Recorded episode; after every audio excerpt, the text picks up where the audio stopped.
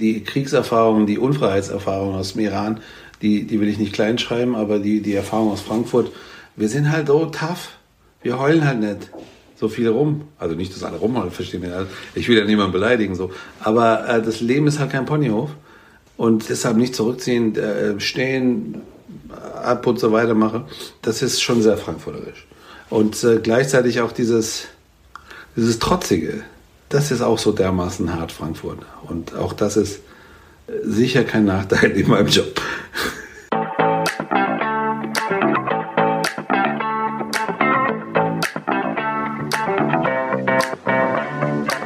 Herzlich willkommen bei Global Village 069, dem Podcast, der die internationale Vielfalt von Frankfurt am Main zelebriert. Hier spreche ich mit Frankfurterinnen und Frankfurtern, die ihre Wurzeln in einem anderen Land haben und die aus der kleinen Metropole am Main einen der großartigsten Melting Pots überhaupt machen. Ich bin Marie Wendling, eingefleischte Globetrotterin und Wahlfrankfurterin. Schön, dass ihr hier seid. Gude und Salam alaikum. Herzlich willkommen zu dieser Folge von Global Village 069, die Welt zu Hause in Frankfurt. In diesem Podcast hört ihr ja normalerweise von Menschen, die die ganze Welt nach Frankfurt herholen. In dieser Episode aber drehen wir den Spieß rum. Denn ich spreche mit einem Frankfurter, der unsere Stadt nach ganz Deutschland und in die ganze Welt hinausträgt. Mein Gast heute ist Politiker. Er ist seit 2006 Bundestagsabgeordneter und in seinem Dayjob ist er Experte unter anderem für Außenpolitik. Privat ist er Experte unter anderem für Rap und besonders für Fußball. Ach ja, und seit letztem Jahr ist er außerdem gemeinsam mit Ricarda Lang Bundesvorsitzender der Grünen. Und vor allen Dingen ist er Frankfurter Bub. Die Rede ist von Omid Nuripur. Omids politische Arbeit ist unter anderem geprägt von den Kriegs- und Fluchterfahrungen von ihm und seiner Familie aus dem Iran während des ersten Golfkriegs. In dieser Folge sprechen wir darüber, wie es kam, dass die Nuripurs ausgerechnet nach Frankfurt kamen und wie sich in der Folge seine ganz besondere Beziehung zu unserer Stadt entwickelt hat. Wir reden auch darüber, wo man den Iran in Frankfurt entdecken kann und was wir hier vor Ort tun können, um die Menschen dort gerade in diesen schwierigen Zeiten zu unterstützen. Bei aller Ernsthaftigkeit wird es aber auch sehr lustig. Ich habe mit Omid gesprochen über Gelassenheit, über Humor, über Frankfurter Rap-Legenden und darüber, was die Ghostbusters mit politischem Engagement zu tun haben. Und ganz zu Anfang des Interviews war ich sogar einmal so richtig sprachlos. Das kommt quasi nie vor. Das war, als wir über eines von Omids Herzensthemen gesprochen haben, nämlich den Fußball. Unterm Strich ist diese Folge aber vor allen Dingen eins. Eine Liebeserklärung an Frankfurt am Main. Alle Links und Infos, die wir im Interview erwähnen, teile ich wie immer in den Show Notes und auf globalvillage069.de. Und dort gibt's auch wie üblich eine schriftliche Zusammenfassung dieser Folge auf Deutsch, auf Englisch und dieses Mal auch auf Farsi. Übersetzungsmöglichkeiten ins Hessische gibt's bei Google Translate leider noch nicht. Ihr kennt das Spiel, wenn diese Tipps interessant sind für jemanden aus eurem Umfeld und diese Person aber Deutsch nicht so gut versteht, dann teilt einfach den Link zur schriftlichen Zusammenfassung. Und kontaktieren könnt ihr mich wie immer über kontakt at globalvillage069.de und über Instagram unter globalvillage069. Und wenn euch diese Folge gefallen hat, freue ich mich sehr, wenn ihr sie teilt, wenn ihr den Podcast abonniert und mir sehr gerne auch fünf Sterne da lasst. Vielen Dank. Okay, fast genug gebabbelt. Bevor wir ins Gespräch mit Omid einsteigen, kommt hier der Ländersteckbrief. Islamische Republik Iran. Einwohnerzahl. 88 Millionen. Landessprache. Amtssprache ist Persisch bzw. Farsi, wie die Sprache im Iran selbst genannt wird. Auch wenn das persische Alphabet vom arabischen Alphabet abgeleitet ist und Persisch viele Lehnwörter und Ausdrücke aus dem Arabischen verwendet, wie zum Beispiel die Begrüßung Salam alaikum, sind die beiden Sprachen nicht miteinander verwandt. Es sprechen übrigens auch nicht alle IranerInnen Persisch, denn in dem Vielvölkerstaat gibt es eine ganze Reihe von Minderheitensprachen. Die größten sind zum Beispiel Aserbaidschanisch und Kurdisch. Hauptstadt ist Teheran mit circa 9 Millionen EinwohnerInnen und damit auch gleichzeitig die größte Stadt des Landes. Neben der höchst schwierigen politischen Lage hat die Metropole seit Jahren mit Umweltproblemen zu kämpfen, insbesondere mit einer sehr hohen Luftverschmutzung. Umgeben ist die Stadt dabei von spektakulären Landschaften, dem Elburgebirge im Norden und der Dasht Ekavir Salzwüste im Süden. So lässt sich auch erklären, dass die nördliche Hälfte der Stadt circa 1000 Meter höher liegt als die südliche. Gut zu wissen. Sind wir im Jahr 2023 oder im Jahr 1402? Ja, das kommt ganz darauf an, ob du in Frankfurt oder in Teheran in den Kalender schaust. Denn der persische Kalender, der dort genutzt wird, beginnt die Zeitrechnung mit der Auswanderung des Propheten Mohammed von Mekka nach Medina. Beim persischen Kalender handelt es sich übrigens um einen Sonnenkalender. Und jedes Jahr beginnt am 21. März mit dem persischen Neujahrsfest Nurus. Das Sprichwort. Ich habe zwei Sprichworte mitgebracht. Ein Farsi, das eine ist äh, Delbe del Rahtare. Das heißt, unsere Herzen sind verbunden und das sagen äh, Leute zueinander, die einander lange nicht gesehen haben, die sich gut verstehen, äh, die sich wortlos verstehen, wenn zwei Leute dieselben Gedanken haben. Das wird in sehr, sehr vielen Lebenslagen eingesetzt und ist eigentlich super süß. Ähm, und das sagen Opis sich auf dem Bazar, wenn die auf denselben Preis kommen. Das sagt das Kind zur Mama und andersrum. Ist schon, schon sehr toll. Das andere ist hessisch und heißt, äh, bevor ich mich drüber aufrege, ist mir li lieber egal. Und äh, auf Deutsch heißt das, liebe Leute in der Berliner Blase, regt euch alle nicht über alles auf. Äh, es ist alles nicht so schlimm, fragt doch mal zuerst, ist das wichtig? Und wenn es nicht wichtig ist, ist doch auch gut. Entfernung von Frankfurt. Luftlinie sind es 3767 Kilometer bis nach Teheran. Unterwegs in Frankfurt sind laut Statistik 3643 Menschen mit iranischer Staatsangehörigkeit. Und jetzt viel Spaß beim Gespräch. Herzlich willkommen bei Global Village 069, Omid Nuripur. Hi. Grüß dich. Ich freue mich total, dass dieses Interview zustande kommt. Das hat ja eine lustige Vorgeschichte. Du warst als Frankfurter Bub mit internationalen Wurzeln auf meiner Wunschliste für meine Gäste ganz weit oben. Und, Aber wie äh, kommt das? Warum hast du so eine krasse Geschmacksverirrung? Ja, mein Gott, der Podcast, da geht es ja darum, dass ich mit Frankfurterinnen und Frankfurtern spreche, die ihre Wurzeln in einem anderen Land oder auch in einem anderen Land haben und irgendwas tun, um das raus in die Welt zu tragen. So, sag und doch mal ein paar Namen, die, die, die unter mir sind, die ich dann hochziehen kann. Äh, sag Hassan Anouri, da rufe ich ihn an und sage, Hassan, Alter, du bist hinter mir. also außer dir war die Kollegin Eskandari Grünberg ganz oben auf der Liste aber die habe ich gestern interviewt. Die war bei der Eröffnung der interkulturellen Woche. Ich würde sehr gerne mal mit Moses P. irgendwann sprechen. Ich würde sehr gerne mal mit Hadija Haruna Oelker sprechen. Die finde ich wahnsinnig spannend. Und ich würde auch gerne mal mit unserem Oberbürgermeister sprechen. Mhm. Genau, den habe ich schon angefragt. Da warte ich noch auf Antwort. Also du warst schneller, aber... Aber ich bin, sein, ähm, ich bin jetzt dein Köder, ja, um meinen Mic zu kriegen. Sehr gut. Alles klar. aber genau, aber die Entstehungsgeschichte war toll, genau. Ich habe dich auf dem CSD in Frankfurt im Juli auf dem Wagen vorbeifahren sehen, hab nett gewinkt, du hast mir netterweise einen Flaschenöffner in die Hand gedrückt und dann dachte ich mir, jetzt, das ist doch die Einladung vom Universum mal anzufragen. Du hast Ja gesagt, deswegen vielen Dank, dass du die Zeit nimmst. Wobei genau. ich dir den Flaschenöffner gegeben habe und hatte gehofft, ich krieg dafür ein Bier, aber das ist ein anderes Nee, das war ein Giveaway von den Grünen, was wir da gerne verteilen. Bei fröhlichen Anlässen. Fantastisch, ja. Genau, aber wir sitzen ja jetzt nicht beide in Frankfurt, du bist in Berlin, es ist Sitzungswoche. Wo kommst du gerade her?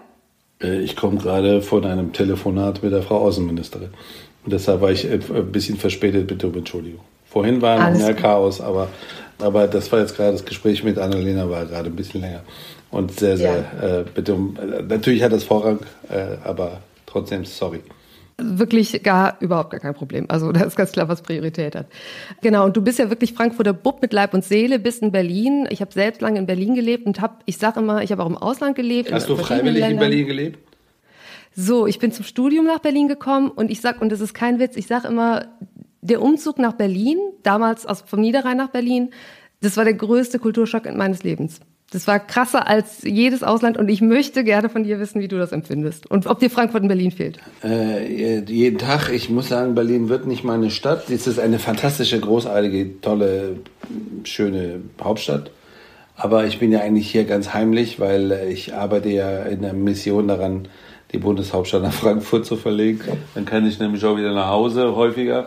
Äh, und das ist ja eine, eine ernsthafte historische Ungerechtigkeit. Ne? Es gab äh, ja die Frage, ob Bonn oder Frankfurt, es gab noch ein paar andere nicht ernstzunehmende Städte wie Stuttgart im Rennen, aber am Ende war klar, Bonn oder Frankfurt werden Bundeshauptstadt, äh, 49, 48, 49, als die junge Bundesrepublik gegründet wurde.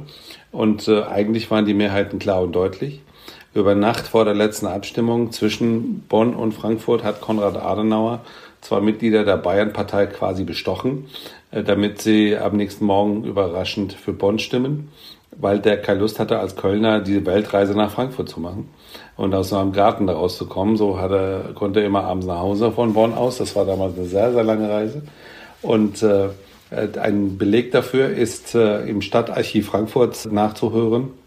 Unser damaliger Oberbürgermeister Walter Kolb hat nämlich eine Rede voraufgezeichnet fürs Radio. Das hat mir ja damals voraufgezeichnet, äh, immer einen Tag vorher. Der erklärt, was für eine Ehre und Stolz das doch für die Stadt Frankfurt ist, dass wir jetzt Bundeshauptstadt geworden sind. Und der Wiederaufbau der, äh, der, der Bundesrepublik wird jetzt beginnen und äh, Frankfurt wird einen Beitrag dazu leisten. Das ist eine wahre Geschichte. Der Rest ist, wie gesagt, eines Tages verdrehe ich das. Und wenn ich nicht schaffe, dass die Bundeshauptstadt nach Frankfurt kommt, dann, äh, dann können die ja Kompensation leisten wenigstens. Irgendjemand, Bonn, Berlin, die Bayern-Partei, irgendjemand muss dafür büßen. ja, äh, meine Unterstützung dafür äh, hast du auf jeden Fall. Aber wo, äh, wo in Niederrhein, am Niederrhein kommst du her? Aus Mönchengladbach. Ja, schöne Stadt, schade, dass ihr keinen Fußball habt.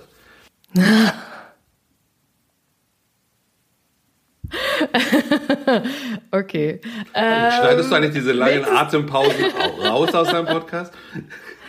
Ich guck mal, normalerweise ja, die lasse ich vielleicht drin. Oder vielleicht mache ich dann so, so einen Zwischencut irgendwie. Äh, ich war so entsetzt, dass ich gerade nicht reagieren konnte.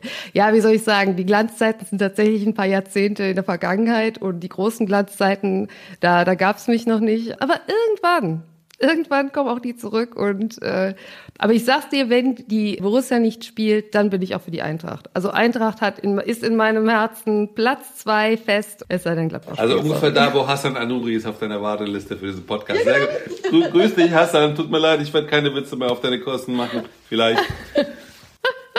Aber genauso, ja, ja, genau. Aber darf ich mal ganz kurz, ich muss zu Hassan mal was sagen. Ich, ich will ja nicht die ganze Zeit dazwischen reden, aber, äh, aber du bringst mich immer assoziativ auf kluge Ideen, die ich normalerweise nicht habe. Hassan ist ein großartiger Typ. Diese Aktion, die er da macht, wir sind alle Frankfurter, ist, ist fantastisch. Äh, aber er macht gerade noch was Wichtigeres. Äh, der sammelt nämlich für die Erdbebenopfer in Marokko und die Lage ist verheerend vor Ort. Die äh, Hilfe fließt, die fließt doch relativ gut, die Logistik funktioniert halbwegs, aber es fehlt an allem. Und deshalb, liebe Leute, bitte, bitte schaut, ob ihr nicht was äh, zur Verfügung habt, sei es Geld oder, oder irgendwas, was Leute brauchen können. Hassan Anuri ist, glaube ich, bekannt und auch gut zu finden in den Socials äh, und, äh, und auch sonst gibt es Möglichkeiten zu spenden über das Rote Kreuz oder so. Bitte guckt mal, ob ihr irgendwas äh, vielleicht noch übrig habt für die Leute in Marokko. Das ist echt übel. Ja, ja, auf jeden Fall. Und das werde ich auch äh, verlinken, auf jeden Fall in den Show Notes und, äh, und auf der Website. Also ein sehr wichtiger Hinweis. Genau, aber ich möchte äh, weniger über Hassan Anuri sprechen, wobei auch der auf meiner Wunschliste steht. Ich möchte über dich sprechen und über deine Biografie. Die ist ja sehr öffentlich und sehr bekannt, aber vielleicht nicht allen Hörerinnen und Hörern. Deswegen, genau, möchte ich ein bisschen über deine, deine Geschichte sprechen. Du bist ja in Teheran geboren und Ende der 80er mit 13 Jahren nach Frankfurt gekommen, richtig. Kannst du ein bisschen erzählen, was war damals die Lage für, für dich und deine Familie im Iran? Äh, wie ist es, dass ihr nach Frankfurt gekommen seid? Das äh, war im Krieg, als wir die Entscheidung getroffen haben. Wir waren äh, viel in, äh, in Bombenbunkern, haben viele Entbehrungen, die jetzt nicht meine Geschichte sind, sondern einer ganzen Generation erlebt. Morgens alleine als, als achtjährige Schlange stehen in der Milchschlange war normal. Also es gibt, gibt, glaube ich, sehr viele Leute, die sehr viele Geschichten erzählen können. Jede Familie im Iran kann erzählen, wer hingerichtet worden ist wegen der Unterdrückung oder an der Front äh, umgebracht worden ist in einem komplett sinnlosen Krieg.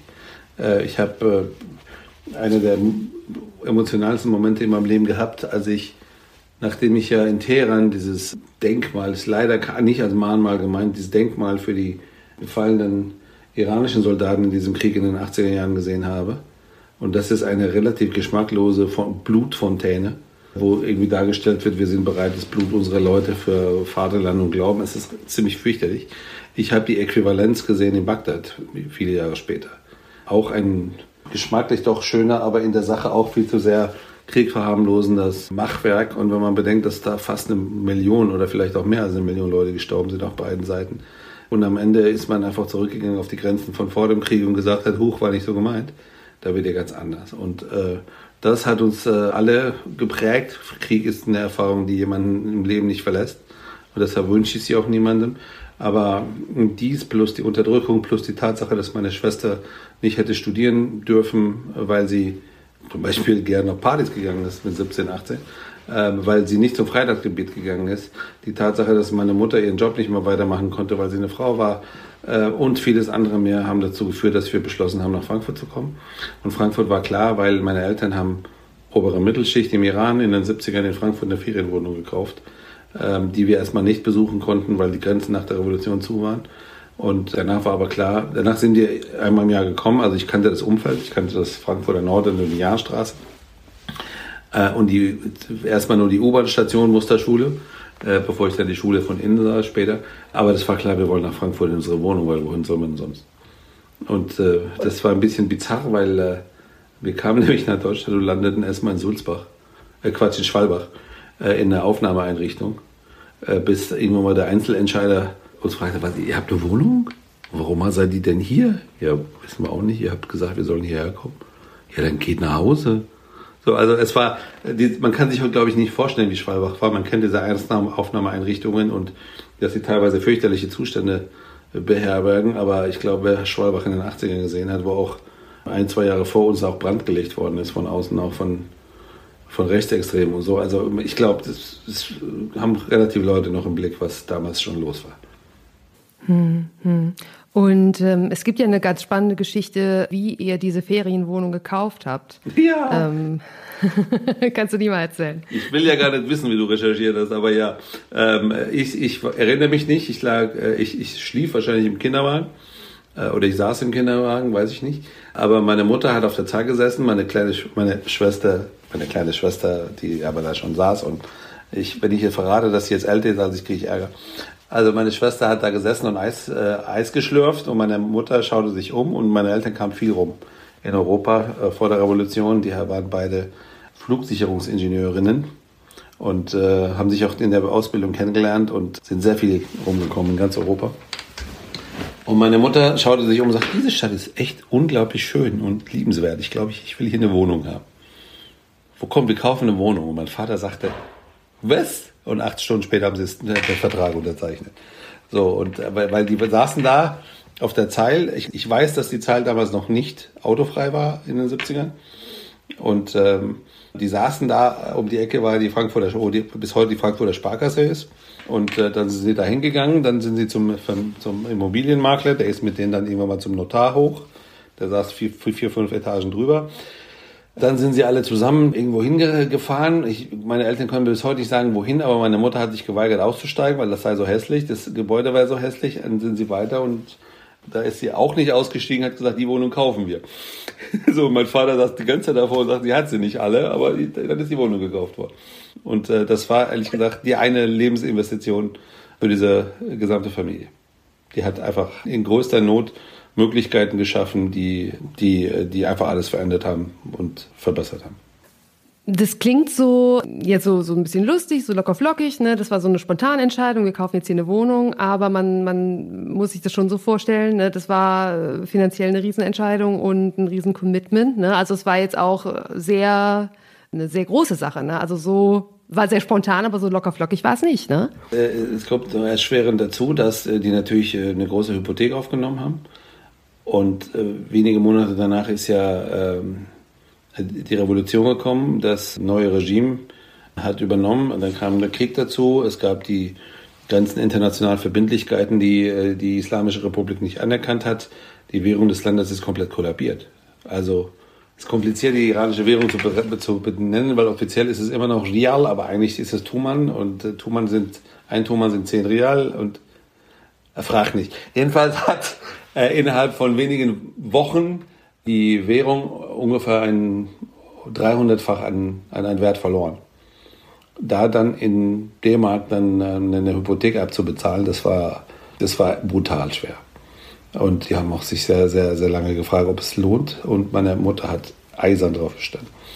Und äh, meine Mutter gewinnt immer.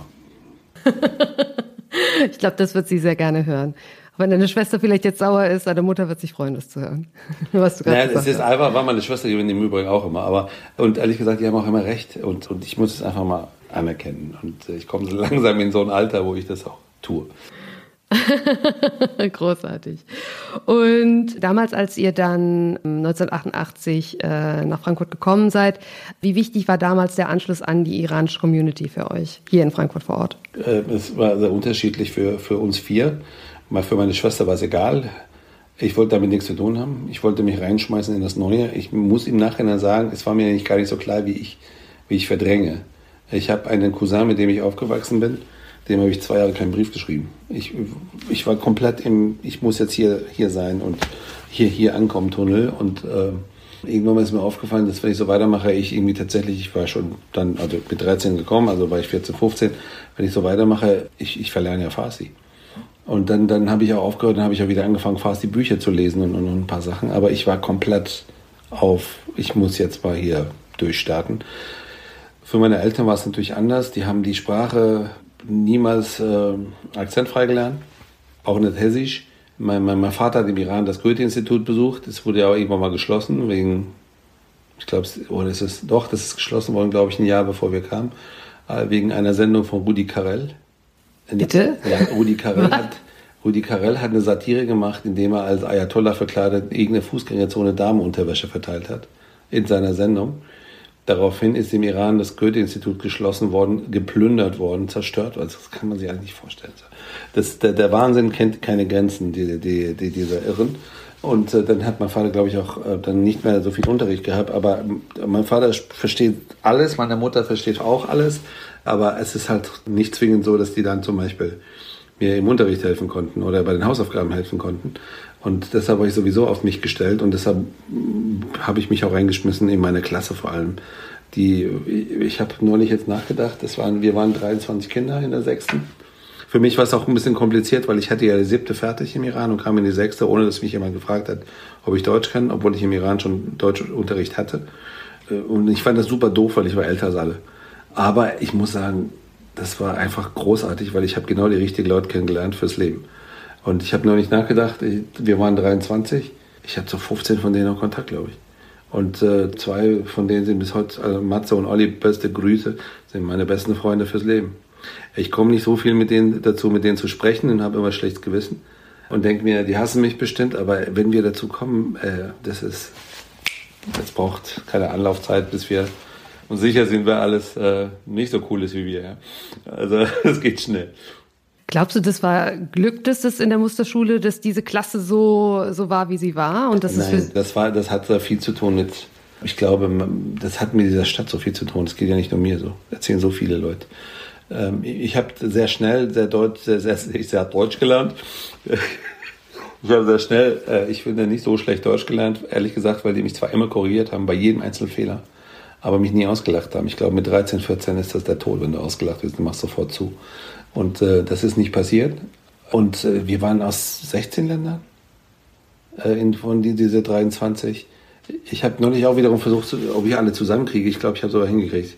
Ich versuche das nicht, ja, aber das war grandios. Es gab immer wieder wirklich, das ging bis an den Abgrund, vor allem ab Beginn des Jugoslawienkriegs. Die Kroatin und der, der, der Serber haben sich fast auf dem Hof geprügelt. Die, die haben von zu Hause alles aufgesogen. Äh, die, die Bosnierin saß heulend in der Ecke und wollte mit den anderen nicht reden. Die, diese, ich glaube, es ist äh, bis heute nicht wirklich gesamtgesellschaftlich verarbeitet, was da alles an, an Traumata auch hier in unsere Gesellschaft reingetragen worden sind. Die Leute haben Geschichten gehabt, wie wer abgeschlachtet worden ist aus einem Nachbarn, Nachbardorf der Eltern und so. Das war sehr übel. Aber wir haben es als Schule, als Klasse, vielleicht auch mit der Hilfe unserer Lehrer und Lehrerinnen, wir haben immer wieder zurückgefunden zueinander.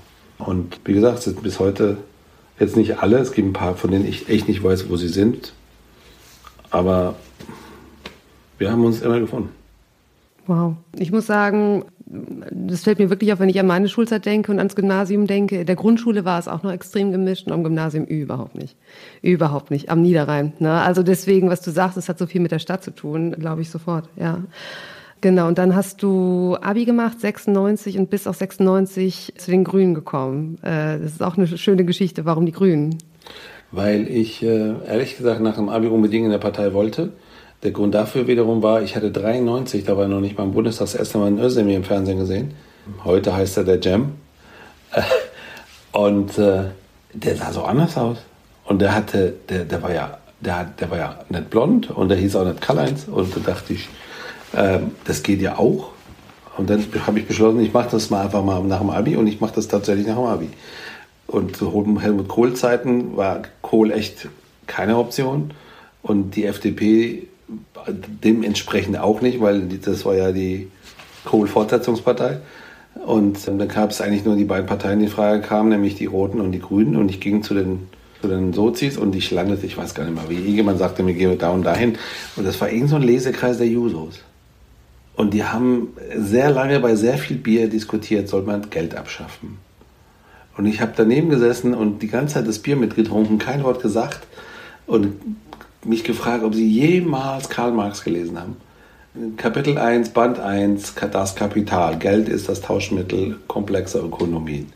Leute, schaut bitte nicht nach, ob ich korrekt zitiert habe. Ich hoffe, ich glaube schon. Und ich finde ja so, ich bin jetzt links und so, habe aber irgendwie noch nie irgendwie war noch annähernd mich mit der Theorie beschäftigt. Ich komme damit nicht klar. Und die haben, glaube ich, am Ende auch abgestimmt und 8 zu 7 für die Abschaffung von Geld gestimmt und sind nach Hause gegangen. Da dachte ich, hier, das ist, das ist es nicht. Du kennst die Ghostbusters, klar kennst du die Ghostbusters. Natürlich. In, in den Ghostbusters gibt es die negative Energie, die detektieren die und damit ziehen sie dann Slimer äh, dann in den Käfig und, und was auch immer. Diese negative Energie ist der Grund, warum irgendjemand anfängt, sich politisch zu aktivieren. Irgendetwas stört dich. Weil, weil wenn alles gut ist, musst du ja nichts mehr machen. Und mich machte wahnsinnig, dass ich die Sprache gelernt habe, dass ich äh, mich reingeschmissen habe, dass ich äh, fand, ich, ey, das ist meine Stadt, äh, Heimatverlust ist immer traumatisch und ich habe eine neue Heimat gefunden. Und dann hielt ich bei der Oma am Kaufhof in, auf der Zahl dann die Tür auf und die kriegt den Kulturschock. So. Und da dachte ich, das ist irgendwas muss man machen. Man muss irgendwas dran arbeiten. Und wie gesagt, diese, diese, diese, dieser Anblick von Cem Özdemir war für mich Inspiration.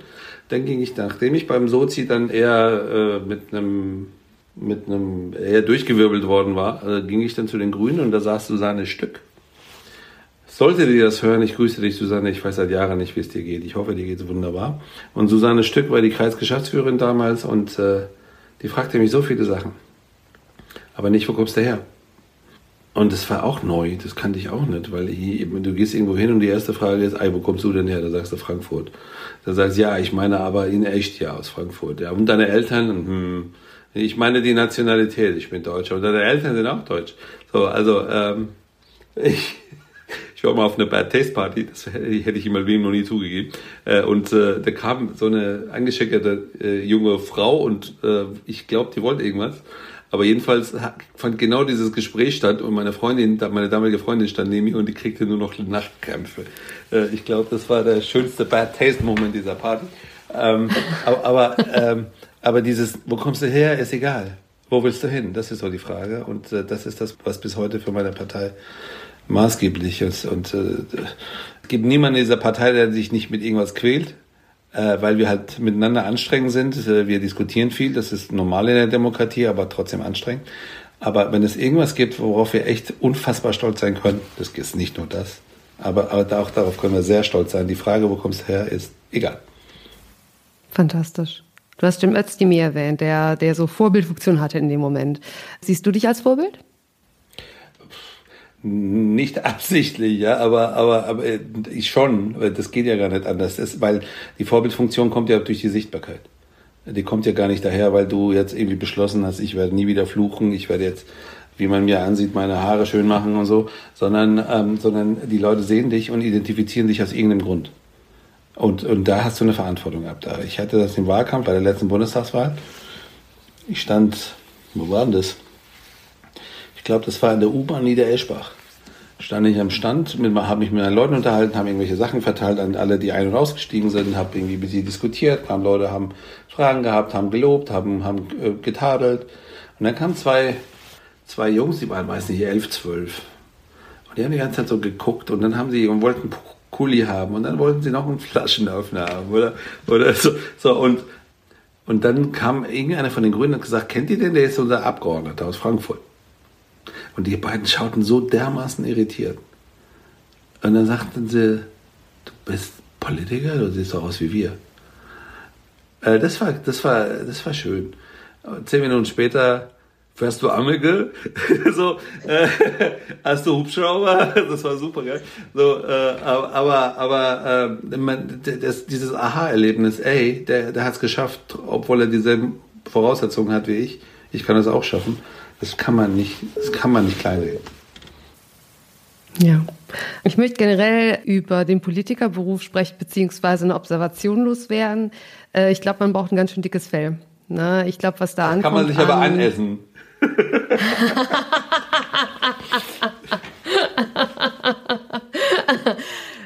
Du weißt es noch nicht, aber das war die perfekte Überleitung zu der Frage, die ich stellen möchte. Du hast nämlich auf der Podiumsdiskussion gesagt, äh, letzte Woche hier in Frankfurt, dass es gut tut, manche Sachen wegzulachen, rauszulachen, wenn es geht. Und dass eben Humor sehr beiträgt, ist mein Eindruck zu dem dicken Fell. Deswegen möchte ich gerne wissen, welche Rolle Humor bei dir spielt. Soll ich noch einmal diese allzeit beste E-Mail zitieren?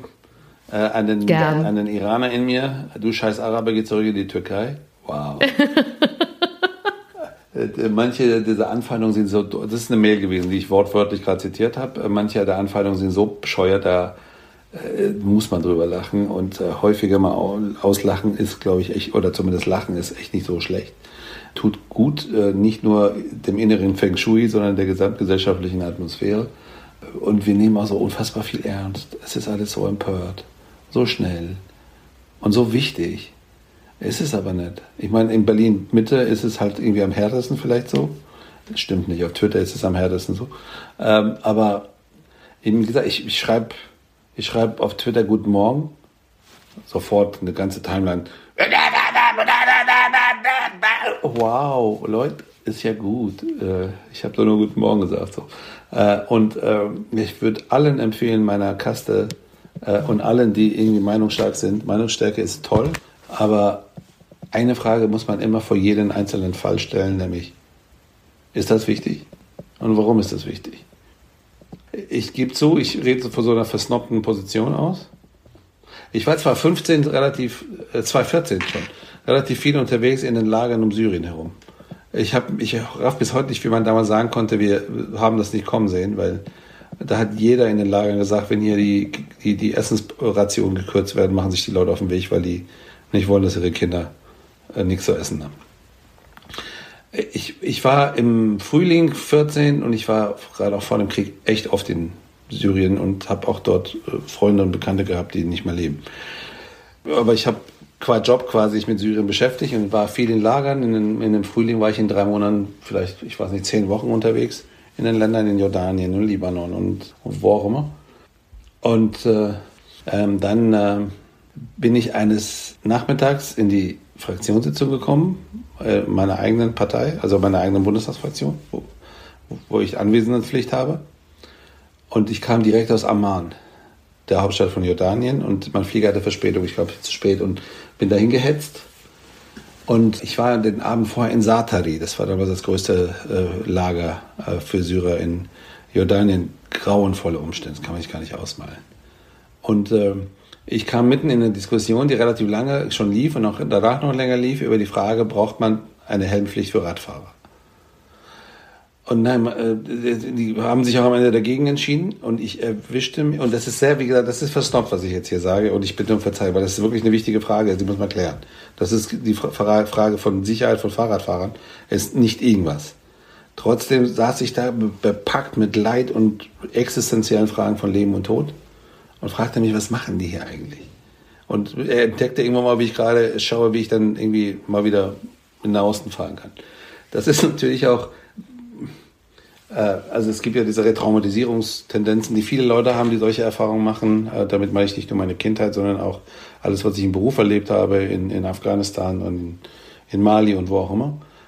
Und äh, die Frage, wie man Fahrradsicherheit hinbekommt, ist zentral. Aber wenn man so viel Existenzielles auf dem Tisch hatte, dann ist es auch einfacher, sich nicht über alles zu empören, was vielleicht nicht so existenziell ist.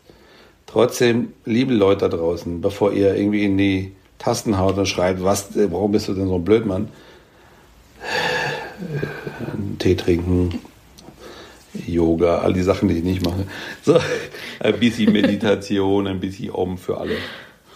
Das finde ich sehr spannend zu gucken, wo diese ja, so ein bisschen diese existenzielle Gelassenheit und dieser Humor herkommt. Also ob das was ist, was wirklich aus den Kriegserfahrungen kommt, oder würdest du sagen, das ist generell etwas Iranisches, auch was kulturell geprägtes oder auch was Frankfurterisches? Also diese, du hast die Frage schon so eingeleitet, äh, dass ich mir sicher bin, am Ende nennst du deinen Stundensatz. Äh, das ist sicher alles. Also ich habe in meinem familiären und verwandtschaftlichen Umfeld unglaublich viele lustige Leute gehabt die vor allem über sich selber lachen konnten. Äh, war das jetzt kulturell oder in meiner Familie so, weiß ich nicht, ist doch egal. Und wir Frankfurter äh, mit unserer legendären Bescheidenheit unter der deutschen Meisterschaft geht da gar nichts. So, also das ist, ich glaube, es ist beides. Äh, man ist ja immer das, was man so aufgesaugt hat im Leben und äh, ich glaube, mehr als ein Hese kann der Mensch nicht mehr werden. Und äh, wir Frankfurter und Frankfurterinnen sind natürlich da besonders gesegnet. So ist es. Du hast auch eine Frage vorne weggenommen schon, äh, oder die Antwort vorne weggenommen, wie deine Erfahrung als Frankfurter deine, deine Arbeit in Berlin prägen. Also da Gelassenheit reinbringen, Humor reinbringen, ein bisschen, bisschen Bodenständigkeit reinbringen? Ja, das ist alles Mögliche. Wobei ich sagen muss, die Kriegserfahrungen, die Unfreiheitserfahrungen aus dem Iran, die, die will ich nicht kleinschreiben, aber die, die Erfahrung aus Frankfurt, wir sind halt so tough. Wir heulen halt nicht so viel rum. Also nicht, dass alle rumheulen, verstehen wir. Ich will ja niemanden beleidigen, so. Aber äh, das Leben ist halt kein Ponyhof. Und deshalb nicht zurückziehen, äh, stehen, ab und so weiter mache, das ist schon sehr frankfurterisch. Und äh, gleichzeitig auch dieses, dieses Trotzige, das ist auch so dermaßen hart Frankfurt. Und auch das ist sicher kein Nachteil in meinem Job.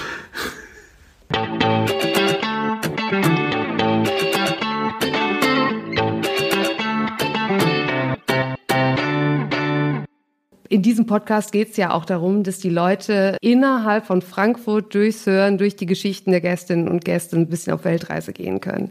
Wir sprechen ja über, ähm, haben ja über deine Wurzeln gesprochen im Iran und es erreichen uns ja nur Horrornachrichten, gerade seit der Ermordung von äh, Masa Amini. Die Frage ist aber trotzdem an dich oder vielleicht umso mehr an dich, was für ein Bild vom Iran, was für ein positives Bild vielleicht auch möchtest du vermitteln und hast du da Tipps oder eine Idee, wie man das in Frankfurt finden kann? Was kann man da machen? Äh, das ist ein bisschen gemein, weil es gibt viele gute gastronomische Angebote. Äh, Shandis ist, äh, nehme ich, hebe ich hier trotzdem hervor, weil das einfach lecker ist. Die anderen sind auch lecker. Aber Shandis liegt so schön zentral und da kann man hinkommen und die Leute sind sehr freundlich. Äh, es gibt viele Leute, die großartige Arbeit leisten und gerade auch die ganzen Demos, die es da gibt, das sind ja Friedensfeste. Die Leute sind am Boden zerstört, weil sie sehen, was im Iran passiert und bringen jedes Mal die Kraft auf, dennoch auf die Straße zu gehen und, und friedlich zu demonstrieren. Das ist schon sehr beeindruckend aber es ist auch ehrlich gesagt gar nicht so schwer, sich von dem Mut der Iranerin aus Teheran und in anderen Städten inspirieren zu lassen, weil für die ist es lebensgefährlich jeden Tag und die machen es trotzdem jeden Tag und das hört auch gar nicht auf. Das hat seit einem Jahr nicht aufgehört.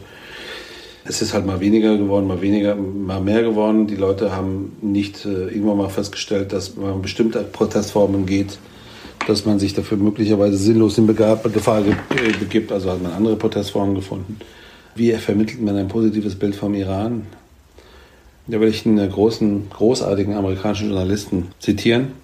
Den habe ich getroffen auf einer Konferenz in Kanada im Jahr Ende 2009. Es gibt ja diese Protestwellen in immer kürzeren Intervallen, aber die gibt es ja schon lange.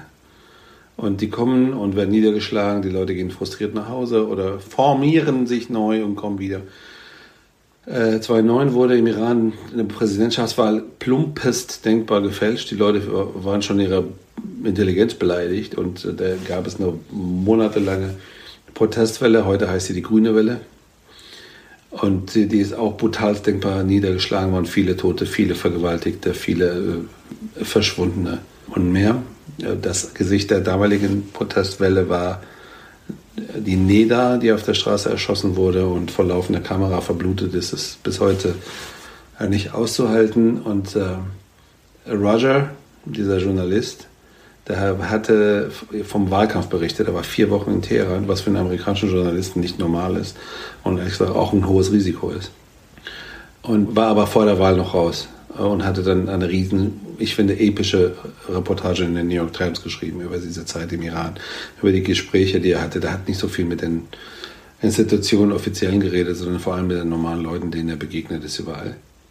Und äh, ich ging dann, das war dann spät Herbst, da war die Welle schon am Abebben, viele waren frustriert, viele hatten ihr Leben verloren. Ich ging dann zu Roger abends, der saß so eingetrunken an der Theke, äh, an der Bar in der Nähe dieses Konferenzsaals und ich sagte, Roger, du kennst mich nicht, ich bin der und der und ich wollte dir danken, ich habe das gelesen, du hast das, das war unglaublich gut. Das, das war einfach eine ganz großartige, ein großartiger Spiegel der gesellschaftlichen Stimmung im Iran. Und er sagte den Einsatz, mit dem ich zusammenstellen würde, der stand auf, schaute mich ein, fing an zu weinen und sagte, they are ready da war ein Ozean an, an, an Bedeutung in diesem Satz. Also sie sind bereit für Demokratie, für Freiheit, für, für, für den Wandel, für, für ein anderes Land, für internationale Verbindungen, für Austausch, für Freundschaft. Und äh, ja, es ist so. Nun sind wir jetzt 14 Jahre weiter und das Regime ist immer noch da, die Unterdrückung ist härter als je zuvor. Trotzdem sind die Leute immer noch bereit. Und die sind vielleicht bereiter als man von außen sieht. Und gerade diese Frauen, die, die Mehrheit sind der Akademikerinnen, äh, die äh, diesen Mut aufbringen, die jede einzelne Protestwelle bisher getragen haben, aber sie jetzt auch noch anführen, die haben unsere Aufmerksamkeit verdient und äh, die Anerkennung, dass sie bereit sind. Also Aufmerksamkeit, ja. Ich möchte jetzt, bevor wir zum Schluss kommen, einen harten Themenschwenk machen, eine letzte Frage stellen, aber ich dachte, ich kann nicht mit ihr sprechen, ohne auf die Bundesadler zu kommen. Und zu ich dachte, wir reden jetzt über Frankfurter Rap. Rap, Rap, Rap. Okay, ich sag nur Rap. Du kannst, wir können auch über Rap sprechen, da habe ich keine Frage vorbereitet, aber oder du kannst deine Antwort rappen. Ich meine. Nee, nee, ich, ich, will, ich will einfach mal ein paar Props geben für all diese großartigen. Ich meine, wir haben ja Rap erfunden in Frankfurt, ähm, äh, logischerweise. Also alle Grüße an die Bronx, wir waren's. 15 Jahre später, aber trotzdem. Äh, nee, aber es gibt, wir haben wirklich Giganten hervorgebracht, die, die heute leider nicht mehr so im Lichte stehen. Der größte jemals ist Tone auf seiner Mission. Ähm, das ist Zukunftsmusik, äh, Gänsehaut. Ähm, Azad kennt natürlich jeder, den muss man noch kennen. Die Flame muss man kennen. Äh, Hassan habe ich vorhin genannt, aber die ganzen, der wird mich jetzt auslachen, weil ich sage die Jüngeren, ja. Aber Mike Crush, ey, Mike, Mann, äh, du bist der Größte. Aber Vega, boah, ist das gut. Ich meine, dass Hafti rumläuft und sagt, er ist Frankfurter, das sagt er was. Ne? Also, so, ja, ja, äh, das, das, das sagt was über Frankfurt, äh, auch was über Frankfurt und so. Äh, ich glaube, ich finde, den kann man langsam adoptieren, ist schon okay. Nee, aber wir haben wirklich die größten Größen her hervorgebracht. Was wolltest du über die Bundesadler wissen? Ich wollte einfach auch da für die Hörerinnen und Hörer, die nicht wissen, was das ist. Was ist das? Du bist ja Vorsitzender und leistet da auch Großartiges für die Stadt Frankfurt, den Verein in der Hauptstadt. Es gab ja 2011 eine, einen Bruch im Zeitraumkontinuum, das viele nicht mitbekommen haben, aber die Leute in Frankfurt schon. Wir sind nämlich abgestiegen in die zweite Liga.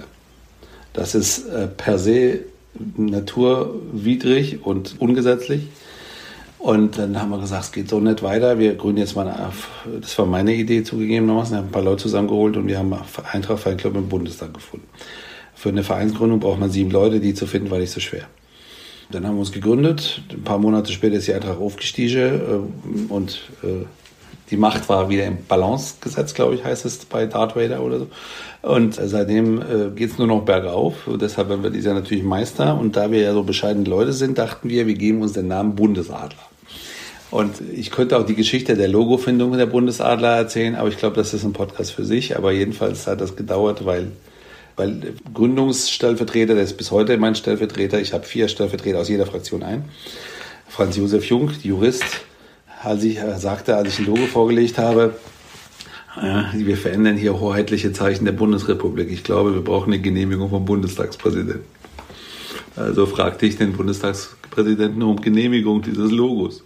Und es dauerte eineinhalb Jahre und ich rief irgendwann mal am Wochentakt in der Verwaltung an und sagte, was denn jetzt? Und dann haben sie mich erst abgewimmelt, dann haben sie vertröstet, dann haben sie, und irgendwann mal sagten sie, also, sowas hatten wir noch nie wir wissen nicht, was wir jetzt damit machen. Jedenfalls haben wir am Ende eine Lösung gefunden und das Logo, was die dann, was wir dann bekommen haben, hat ein prämierter Designer gemacht und nicht das, was ich gemacht hatte. Und äh, der auf dem freien Markt hat es fünfstellig gekostet und das ist geil und genehmigt und es gibt noch eine Folgegeschichte. Ich lasse es jetzt aber.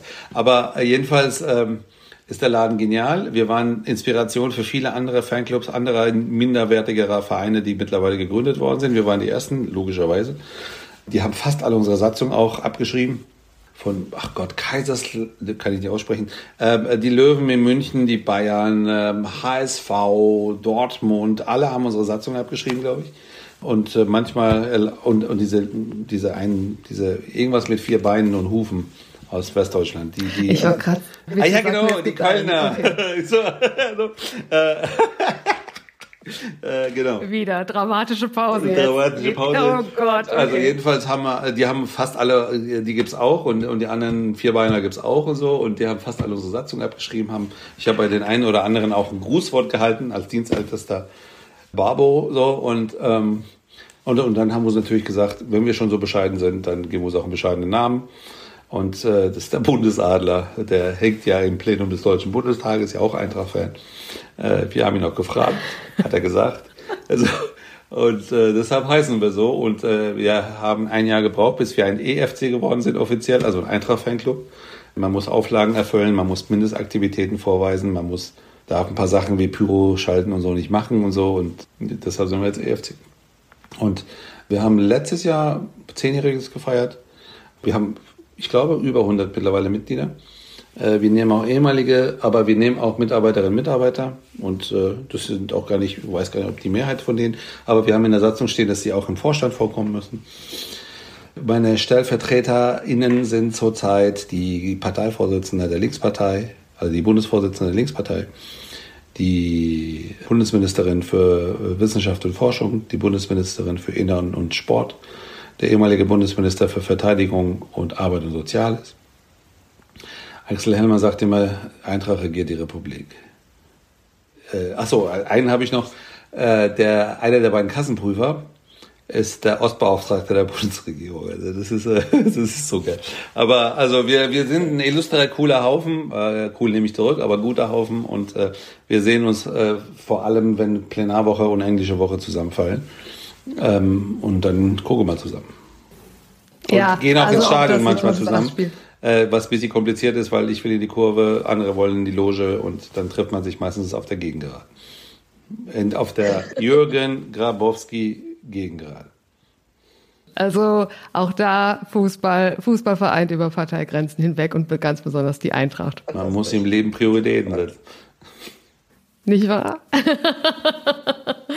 Ich würde sagen, das ist das perfekte Schlusswort. Ich bedanke mich nochmal ganz herzlich für äh, deine Zeit. Hoffe, dass der nächste Frankfurt-Besuch nicht in allzu feiner Zukunft für dich ist und ähm, schicke ganz viele Grüße nach Berlin. Dankeschön, Umid Nuripur. Dankeschön, habe die Ehre und adieu.